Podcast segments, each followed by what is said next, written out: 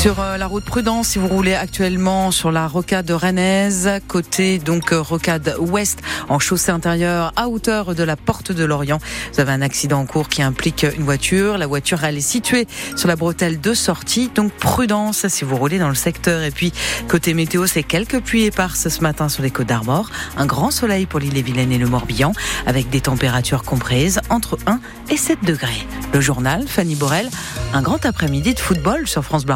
Et oui, on va vous faire vivre en direct et en intégralité deux des 14 matchs du jour en Coupe de France. Ce sont les 32e de finale. D'abord, le choc rouge et noir entre Guingamp et Rennes au Roudourou. Ce sera à partir de 14h. Et puis à 17h30, on suivra les joueurs amateurs de Dinan-Léon. Ils évoluent en National 2 et reçoivent les pros du Stade de Reims qui jouent eux en Ligue 1. Ça ne se passera à Dinan, au stade du Clos Gastel. Et autant vous dire que Stéphane Lamont, le coach Dinanais, rêve que son club accède pour la première fois de son histoire au 16e. On sait que nos chances de passer sont très restreintes. Hein. Euh, je lisais un article sur les dix dernières années. Euh, il y a eu 13 clubs amateurs bretons qui ont joué contre des Ligue 1, il y en a zéro qui sont passés. Donc voilà, après les stats, c'est les stats. Nous, on se dit qu'il euh, y en a bien, à un moment donné, la série va s'arrêter. Pourquoi pas nous? Ça fait 18 mois qu'on n'a pas perdu chez nous, depuis mai 2022. Donc ça, c'est une petite source de motivation aussi. Ils ont quelques joueurs indisponibles, à la Cannes et puis à la Coupe d'Asie aussi. Un joueur suspendu, donc ça fait plus de la moitié d'une équipe qui sera absente. Bon, bah voilà, pourquoi pas. Ils ont fait les fêtes aussi. Je pense que la priorité, c'est le championnat aussi pour eux, même si leur président adore la Coupe de France.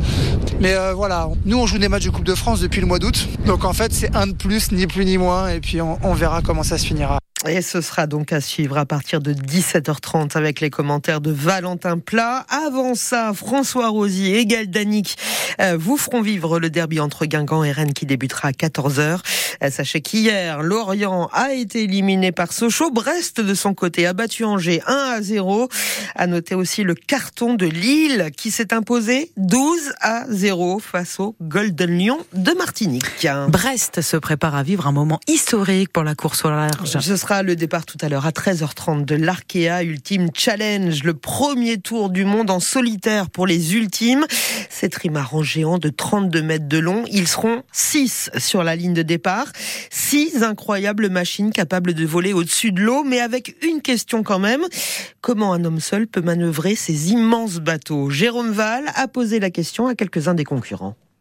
On se sent minuscule sur ces machines géantes de 32 mètres de long, 23 de large et un mât qui culmine à 40 mètres. Mais à bord, les concurrents feront tout, tout seuls. Et manœuvrer ces monstres, eh bien, ça prend du temps, explique Armel Lecléache. Nous, sur un ultime, c'est euh, quasiment 25-30 minutes. C'est un effort qui va être euh, long, difficile. On va pas pouvoir le, multiplier 40 euh, fois dans la journée parce que sinon, bah, on, va être, on va être vite cramé. Avec des voiles de plus de 100 kilos chacune, il faut encaisser le choc physiquement, raconte Thomas Coville. Il me faut plusieurs heures pour récupérer d'une manœuvre et à la fin j'ai le goût du sang dans la bouche, euh, j'ai perdu. Euh, il faut que je m'hydrate pendant la manœuvre et que je mange pendant la manœuvre pour pouvoir tenir le coup pour, pas, pour la finir. Ne pas s'épuiser non plus pour garder de la lucidité, comme le souligne Anthony Marchand. Il faut être vigilant en permanence, il ne faut pas être trop exténué et puis être vigilant après sur la conduite du bateau. Donc il faut toujours un peu garder d'énergie de, et de réserve pour aussi encore après sur la conduite du bateau être vigilant et, et voilà parce que nous c'est des bateaux qui peuvent chavirer. Pilier essentiel pour réussir ce gigantesque défi, la préparation physique incontournable pour affronter tous les océans de la planète. Et le départ pour les six skippers engagés dans cette course à la voile la plus rapide du monde sera donc donné à 13h30.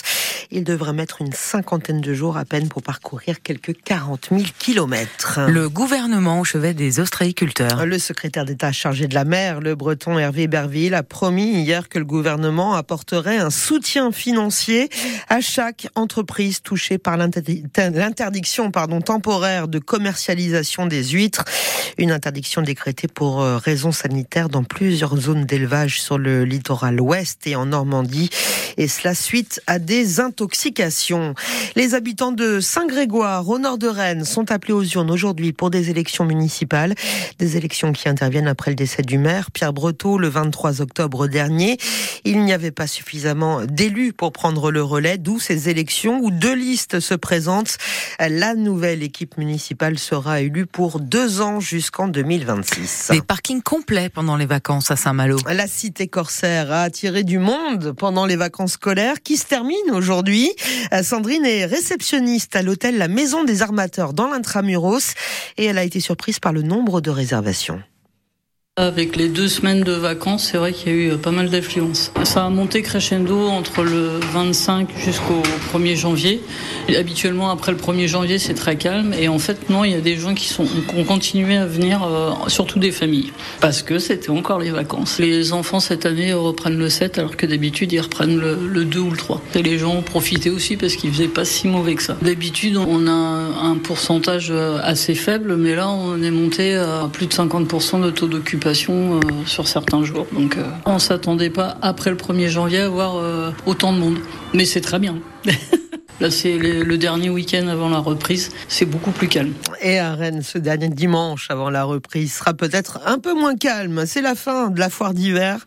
Euh, les manèges sont ouverts de 14h à 21h avec, comme le veut la tradition pour le dernier jour, des prix réduits à 2 ou 3 euros. Puis c'est la fin aussi ce soir des projections gratuites sur la façade de l'hôtel de ville de Rennes. Euh, dernière chance entre 18h et 21h40. Ce sera toutes les 20 minutes. Après les bons repas des fêtes, voici venu le temps de la galette des rois. C'est l'épiphanie, un moment toujours euh, important pour les boulangeries, comme chez eux et J. Coudray à Bréal-sous-Montfort, en Ille-et-Vilaine. Là-bas, les galettes sont très demandées. Il faut dire que le gérant a participé à l'émission La meilleure boulangerie sur M6. Il a même été finaliste de la région Bretagne-Est. Alors forcément, Gabin Grulé, l'épiphanie est ici une période intense. Elle donne envie des galettes de plusieurs sortes bien en évidence au-dessus du comptoir.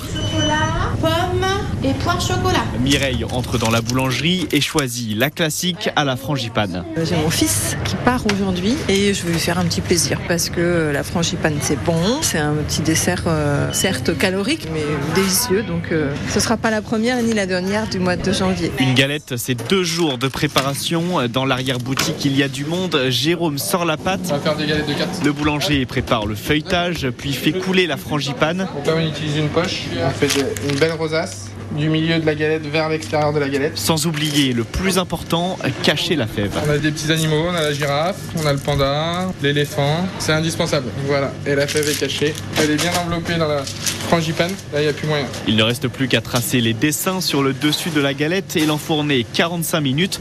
Le boulanger répète sa recette toute la journée. Là c'est le tout début, donc euh, on part sur une cinquantaine par jour à peu près. J'espère que ce week-end on passera 200 par jour. Les dimanches matin quand on a des commandes et des commandes de galettes, euh, moi le four il est en route depuis minuit. Hein. Et pour attirer encore un peu plus de clients, euh, ce week-end d'ici pour chaque galette achetée, on repart aussi avec une bouteille de cidre. Le reportage de Gabin Grulé et on vous souhaite bon appétit. Ah.